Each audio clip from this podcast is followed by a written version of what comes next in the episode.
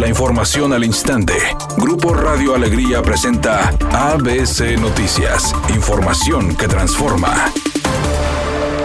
Ante la problemática por el comercio informal y la invasión de espacios públicos, el alcalde de Monterrey, Luis Donaldo Colosio, aseguró que habrá un cambio en los primeros seis meses de su administración. Lo anterior lo señaló este día en entrevista para ABC Noticias con Julio César Cano, donde habló de los planes que se tiene para el comercio informal, problema que ha prevalecido por años y ninguna administración ha podido solucionar. Por otra parte, dijo que se busca implementar orden con los comerciantes y delimitar espacios para que puedan trabajar. Además, otorgar algunos permisos que utilicen en ciertas partes de la ciudad para que elaboren. Tenemos un plan de seis meses seis meses. para tener resultados iniciales. Es decir, en el primer trimestre de 2022. Así es. Ya podríamos ver Un cambio. un cambio. Quizás no algo extremadamente radical, pero sí tiene que haber ya acciones concretas que se noten. Áreas que sean exclusivamente designadas para comercio informal, áreas que estén completamente prohibidas en cualesquier horas, horas del día. También permisos temporales en ciertas este, zonas habilitadas para ello.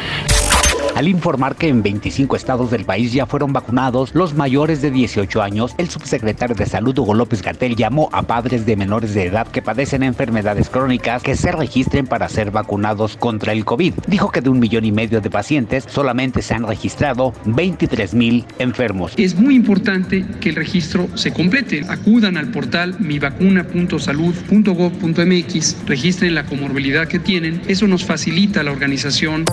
Editorial ABC con Eduardo Garza. A los profesores no les han dicho cuándo les aplicarán la segunda vacuna contra el COVID. Al personal docente les aplicaron la cancino de una sola dosis, que según los especialistas tiene una duración de seis meses. La verdad es que la cancino ni siquiera está aprobada por la FDA de los Estados Unidos. A ver qué les dicen a los profes en los próximos días. Con un gran regreso que forzó el tiempo extra en el Monday Night Football, los Ravens de Baltimore se impusieron 31-25 sobre los Colts de Indianápolis. Lamar Jackson, quien consiguió un nuevo récord personal tras lanzar 442 yardas y 4 touchdowns, le dio la victoria a su equipo que tiene marca de 4 a 1. Por otra parte, los Colts siguen con un paso poco favorable, con marca de 1-4.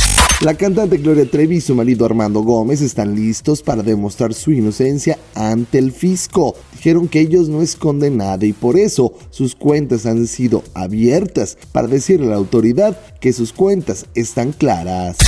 En el municipio de Monterrey nos están reportando un accidente que genera carga vehicular. Está en la avenida Morones Prieto a la altura del Parque España. Los automovilistas avanzan a 20 kilómetros por hora desde la avenida Revolución. Y además extreme precauciones porque hay otros conductores que se incorporan de avenida Fundidora hacia Morones Prieto. Y esto complica aún más el tránsito. En el municipio de Apodaca hay múltiples baches y prácticamente la vía está inhabilitada. En la avenida del Teléfono y Luis Donaldo Colosio en la colonia Jacarandas. Y en el municipio de San Nicolás está presentando otro choque menor en la avenida Ruiz Cortines y Rafael Garza para que lo tome en cuenta.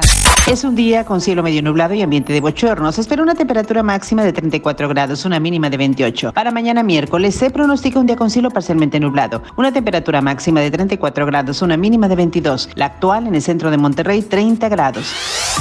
ABC Noticias. Información que transforma.